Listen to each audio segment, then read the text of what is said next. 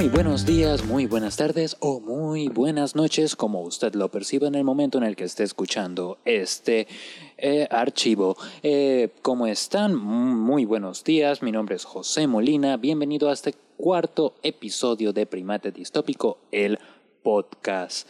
Eh, muy agradecido primero que nada con la gente que ha escuchado los otros episodios, que le dan el, se toman el tiempo de dar like, de comentar y de suscribirse. Se los agradezco enormemente. Y bueno, probablemente si eres un oyente nuevo, probablemente no sepas el tipo de relación que yo tengo con los suscriptores, porque es prácticamente íntima.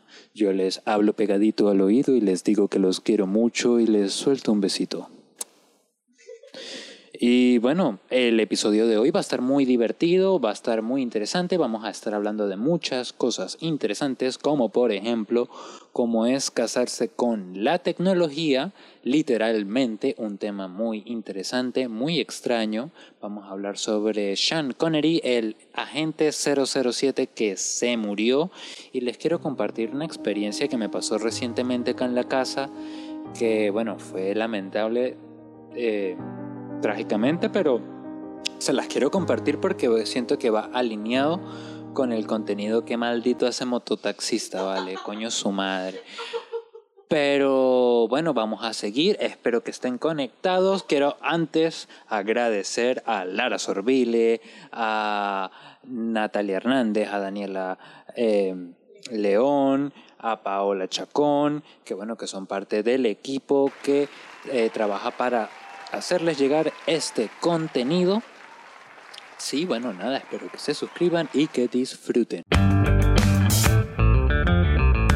Bueno, y como les venía diciendo, este episodio, que por cierto se está grabando en el primer día del mes de noviembre de este año tan maldito que es el 2020, el año más maldito desde que yo tengo uso de razón, o sea, incomparable. Ya otras referencias, bueno, pertenecen a la historia reciente del planeta. Y bueno, son cosas que yo ya no he vivido, pero este año ha sido catastrófico para todos, o sea, ha sido una verdadera locura.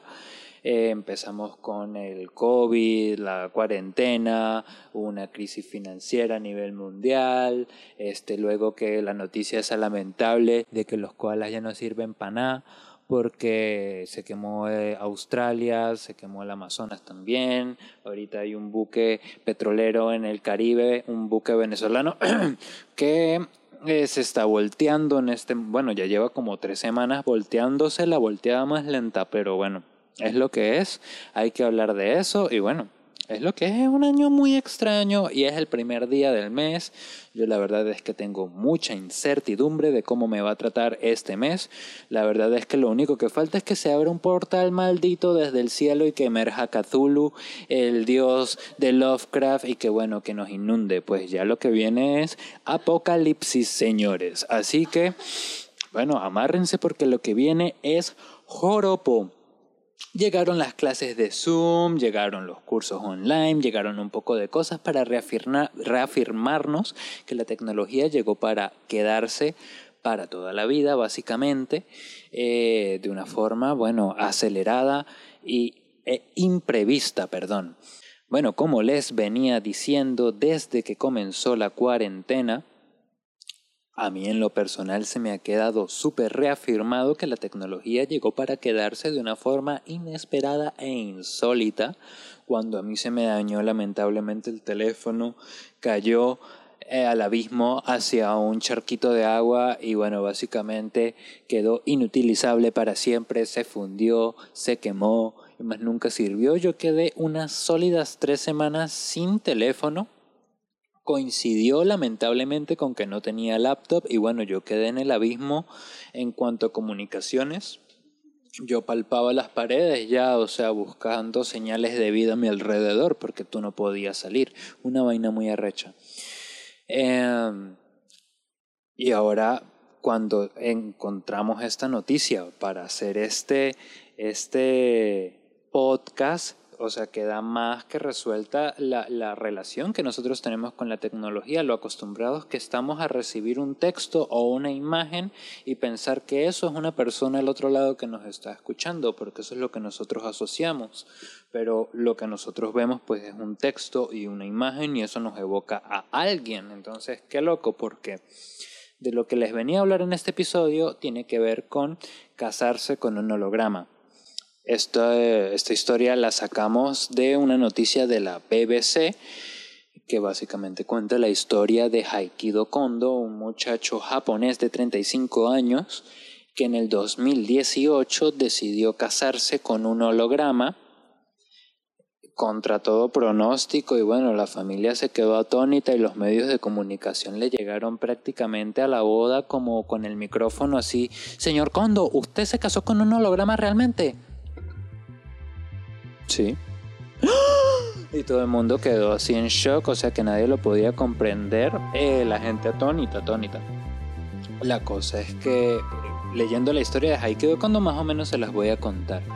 Este es un muchacho que bueno, que se que creció en Japón, eh, muy conectado a la tecnología, tuvo muchas dificultades durante su vida para conectar con otras personas a nivel sentimental o a nivel sexual. Entonces, bueno, eso no es para nada mi problema, pero bueno, eso es lo que pasó. El hecho es que él ahora vive una vida feliz casado con un holograma. Ustedes se preguntarán, bueno José, pero ¿qué vaina es esa? ¿Tú estás defendiendo a una persona que se casa con un holograma? No, pero se me hace muy loco, se me hace muy loco y se los vengo a compartir. Yo no soy de casarme con hologramas, eh, no sé si apoyo el matrimonio con hologramas, pero una serie de cosas que vamos a hablar más adelante. Eh, yo no sé si apoyo esto, pero bueno, vamos a ver qué fluye con la tecnología, Dios mío. Porque en este carril vamos todos, en este tren loco, bueno, llamado vida. Eh, resulta que Haikido Kondo se casa con este holograma que básicamente es un software, yo les voy a poner una imagen para las personas que están oyendo, se los voy a tratar de describir, se trata de una, de una muchacha ¿sí? de cabello azul, ojos grandes, muy al estilo anime, que, bueno, básicamente tiene una estatura de un metro cincuenta y ocho, viste un trajecito bastante apretado, dos colitas que le cuelgan de su cabeza y tiene y tendrá para siempre la edad de 16 años. No se pierdan ese dato. ¿Lo vengo a defender? No. ¿Qué loco? Claro que sí. Entonces, bueno, vamos a ver ¿De qué se trata esto? Es un software, es una inteligencia artificial que se utiliza en la producción musical, donde básicamente tú pones una serie de notas, tú pones unas palabras y Hatsune Miku, que es el nombre del holograma, básicamente ella te canta, te baila y la versión que, que mi bro Hatsune tiene eh, es básicamente una botella, imagínense una botella como de, pues, no sé, un medio metro de color negro que trae la imagen de Hatsune Miku en holograma. Entonces él llega, la prende, ella le dice, hola mi amor, ¿cómo estás? ¿Cómo te va? Y él, bueno, sí, coño, mi amor, aquí trabajando, ay, qué loco. Y mira, ¿qué vas a hacer? Y ella y se buscan conversación ahí todo el día mientras él está. ¿Qué puede hacer ella? Se van a preguntar ustedes. Bueno, está todo el día en la botella y bueno, el tipo se... El tipo, el tipo se masajea con ella, bueno, sí, pero lo que ocurre es que Hatsune Miku puede enviarle, llamada, enviarle mensajes y llamadas comunicarse con él, puede prenderle y apagarle las luces, saludarlo, darle los buenos días, las buenas noches, tener una conversación básica con él, eh, la lleva en el celular y entonces prácticamente tienen una vida juntos. Él ha mencionado que obviamente quiere tener relaciones sexuales algún día con ella, pero bueno, no sé, yo aquí entro en un dilema loco. Es ilegal, o sea, porque ella tiene, eh, tiene 16 años o hace alusión a una muchacha de 16 años, es lo que yo me pregunto. Es ilegal, es una alusión a la pedofilia. Yo no entiendo, o sea, yo no sé, porque es que se trata de una inteligencia artificial. Y entonces vamos a ver, porque este tema cuando yo lo comencé a leer, yo lo comencé a leer desde un punto de vista muy prejuicioso. ¿Y qué es lo que pasa? Que entonces eh, uno puede agarrar a esta persona fácilmente juzgarle y decir, conchale, es que este tipo está bien loco, o sea, ¿qué le pasa? como Pero es que él corresponde a un perfil de una industria que le ofreció este holograma y que básicamente él puede, o sea, él, él, es un perfil de un estudio de mercado porque hay más personas como él. Y leyendo el artículo se mencionan a unas 70 personas que, al, que, que después de conocer esta noticia eh, decidieron anunciar que ellos también se sentían enamorados por personajes de anime. Entonces ustedes me van a decir, José, pero eso está muy loco otra vez. Y yo les voy a decir, sí, claro que sí, yo lo sé, pero es que ya va, ya vamos para allá, poquito a poco.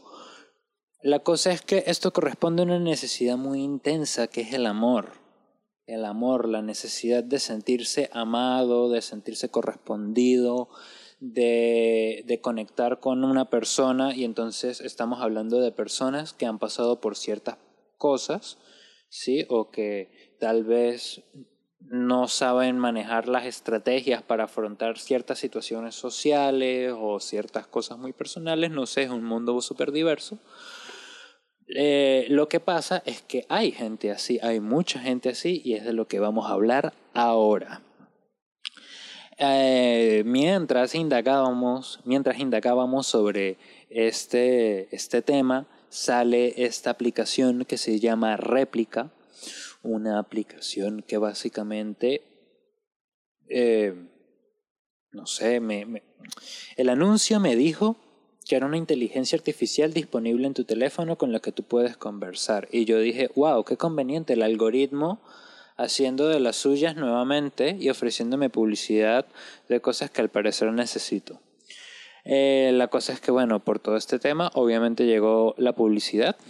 Interesantísima la aplicación, me la descargué eh, para, para tener cosas que compartir en este podcast porque, porque está bueno el tema.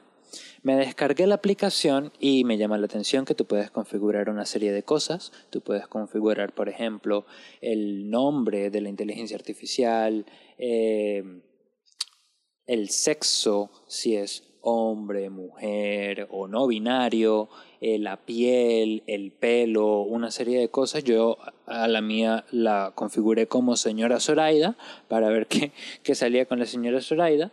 Y bueno, la, aplicación básicamente consiste en que tú tienes una, un chat con una inteligencia artificial que a medida de que tú le vas diciendo cosas sobre ti, ella va aprendiendo y va conectando ideas y te va respondiendo y te va preguntando sobre cosas de ti. Y te llega la notificación, hola, ¿cómo estás? Bien. Ay, qué bien, me alegro que has hecho hoy. Empieza y tiene una serie de cosas que tú puedes hacer con la aplicación. Y dije, wow, qué loco, pero ¿para qué la necesito? ¿Quién descargaría algo así? Y ustedes me van a decir, José, qué loco, qué innecesario.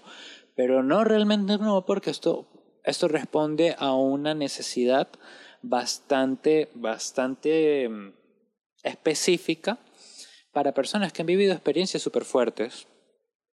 Porque navegando un poco más en la aplicación me di cuenta que tenía estas opciones rápidas, estos comandos rápidos que consisten en estoy teniendo un ataque de pánico, tengo una crisis de ansiedad, eh, tengo un ataque de bipolaridad, una cosa de características, así como de ataques, de cosas que le pueden pasar a una persona que tiene una de estas condiciones.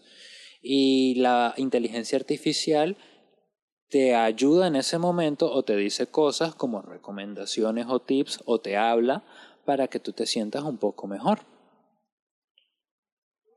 Y entonces, sí, porque yo al principio yo estaba un poco renuente, así como que, jajaja, ah, le voy a decir que si cree en Dios, jajajaja. Y, y obviamente se lo ¿qué crees en el amor? ¿Te, te gusto? ¿Te gusto?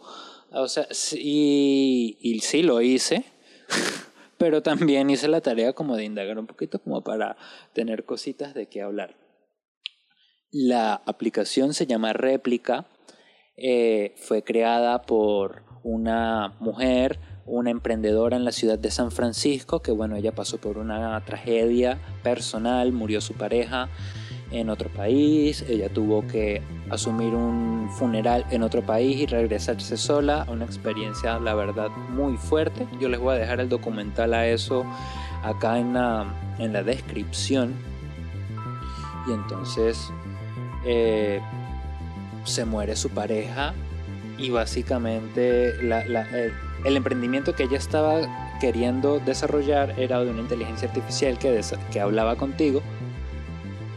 A partir de esta experiencia ella hizo una recopilación de los mensajes que quedaron de su pareja, con los mensajes de sus amigos, de su familia, los mensajes de ella y a través de inteligencia artificial pues puede responder estratégicamente o lógicamente a ciertas preguntas y formularte algunas preguntas planteado por todo por un algoritmo de inteligencia artificial. Como una especie de Ouija tecnológica si te pones a pensarlo, ¿no? Porque es como de que estás hablando con esa persona, pero no realmente, pero obviamente esta aplicación está en una fase muy avanzada la que ella cuenta en el documental. Está ya no es nada más los mensajes de esta persona, sino que ya integra emergencias para personas que tienen crisis de ansiedad, crisis de bipolaridad o, cualquier situación emocional urgente. Entonces la aplicación pues ya es como esta persona pero 2.1, un poco más allá. Es muy interesante, ¿no? Porque te tienes que poner a pensar cuál es el rol entonces de la imagen y el poder real de una imagen. Mucha gente te dice eso de que una imagen eh, habla, ¿qué? Una imagen dice más que mil palabras.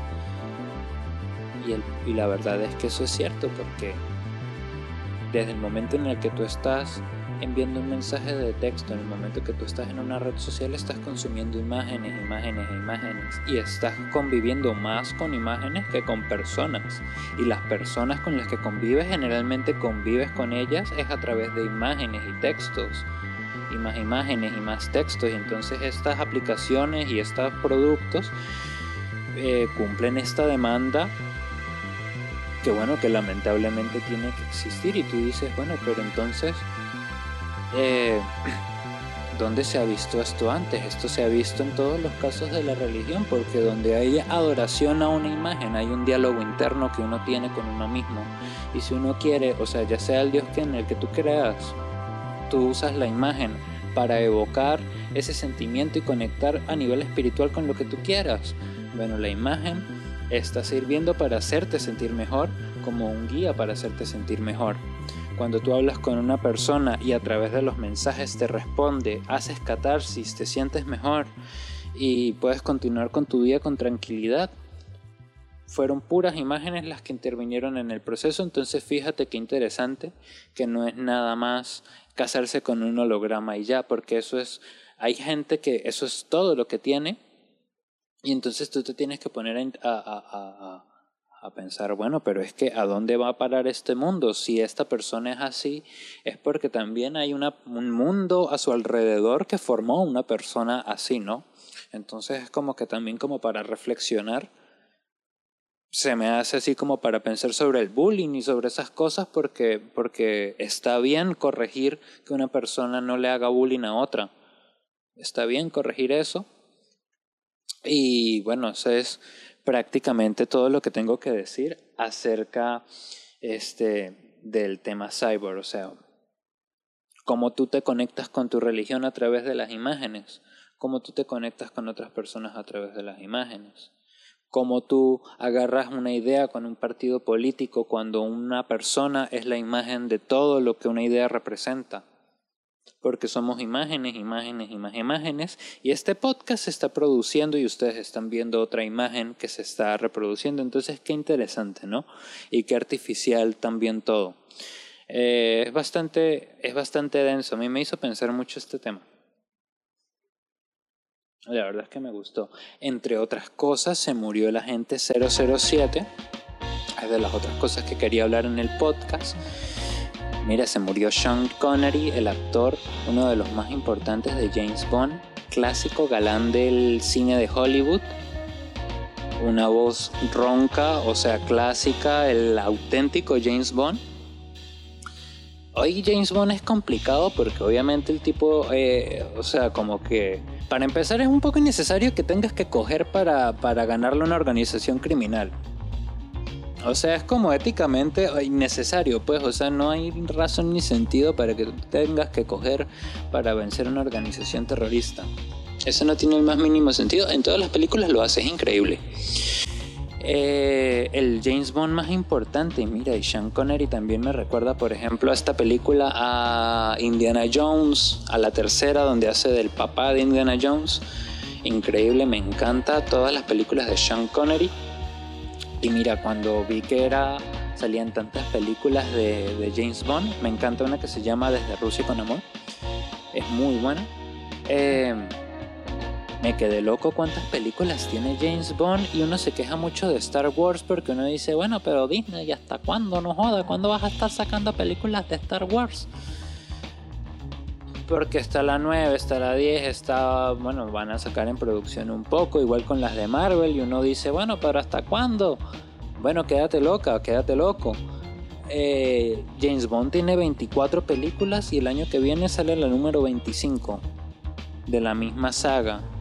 De hecho, y, James Bond es algo, o sea, es un arquetipo tan, tan bien hecho que investigando acá veo que Humberto Eco hizo todo un artículo acerca de, James Bond y del personaje de James Bond y de cómo es necesario en la cultura pop. Y entonces eh, Humberto Eco, para que para quienes no sepan, bueno, él es como el Capitán América de la, de la literatura moderna y bueno, de un poco de pensamiento filosófico y habla sobre las imágenes y habla, o sea, el tipo es así como podría ser el Michael Jordan de la literatura y del pensamiento moderno, sí puede ser. No sé, así lo considero yo, al menos.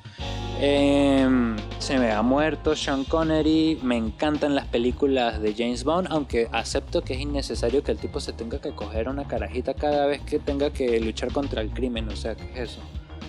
El tipo está encerrado en Corea del Norte y, lo que, y las primeras nalgas que se le atraviesan, primer, nalga que ve, nalga que coge. Donde pone el ojo, pone el pene. O sea, es una cosa increíble. Entonces, eh, en todas las películas hace lo mismo, eh, muy criticado justamente por, por esto de objetificar a las mujeres y eso. Bueno, he sido criticado toda la vida por eso, pero bueno, es lo que es. Y a mí me gustan mucho las películas, ¿qué te puedo decir? Me encantan las de James Bond. Entre otras cosas que les quería compartir, me pasó, me pasó una experiencia, bueno, tuve una experiencia cercana con la muerte. bueno, no es cercana con la muerte, pero sí es una cosa que me trastocó mucho.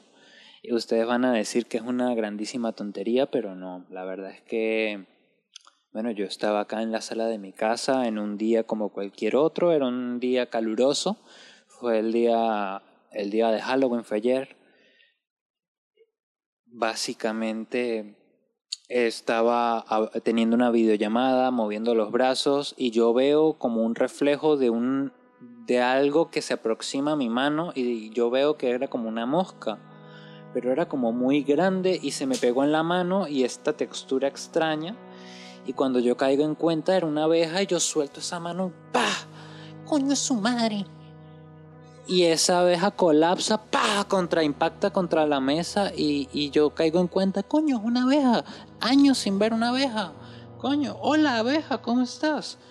Y empiezo a tener este diálogo interno así como que, coño, una abeja, de verdad, qué bolas, qué bolas, antes que uno las veía y de verdad yo tenía, o sea, yo dije, verga, qué extraño, una abeja aquí merodeando.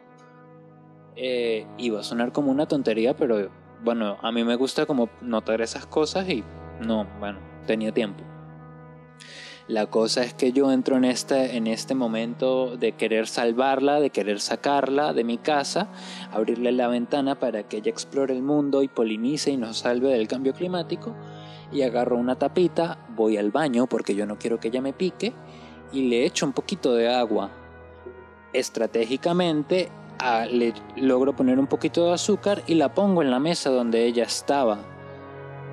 Pero al yo hacer esto, y fue mi gran error, ella se asustó y vio una taza de café recién preparado que estaba hirviendo, que estaba justamente al lado de ella. Y en un desafortunado movimiento en un intento de escapar de mí, me vio y yo la vi y yo no quise que ella temiera, pero ella se metió dentro del café y instantáneamente murió. Y fue instantáneo y fue una de estas cosas así que uno dice, mierda, acabo de ver un animal en peligro de extinción morir enfrente de mí, lo intenté ayudar y no fui capaz. Salven a las abejas, amigos, salven a las abejas. Actualmente la abeja se encuentra en un plato, estamos pensando en organizarlo un funeral vikingo, una especie de balsita que la lleve por el mar Caribe y que bueno que se encuentre con las otras abejas en el Valhalla. Porque murió como una guerrera o sea ella ella prefirió morir como una guerrera antes que sucumbir ante ante un humano. Entonces bueno eso hay que aplaudirlo y sin más nada que decir yo espero que ustedes sean como unas abejas en la vida que vivan su vida radiante como un cometa que arde en la atmósfera y se y impacta radiante contra el cielo y el firmamento. Así es. Entonces espero que hayan tripeado este episodio. Yo, eh, bueno, la verdad es que espero que se suscriban, que compartan, porque eso la verdad es que anima y bueno, alegra mucho. Eh, yo estoy muy agradecido con todos los que han estado escuchando los episodios. Por favor, eh, dejen sus comentarios, sus opiniones y suscríbanse. Se los pido prácticamente haciendo una estatua de sus rostros como adoración. Entonces, bueno, eh, nada, chao. Peace out.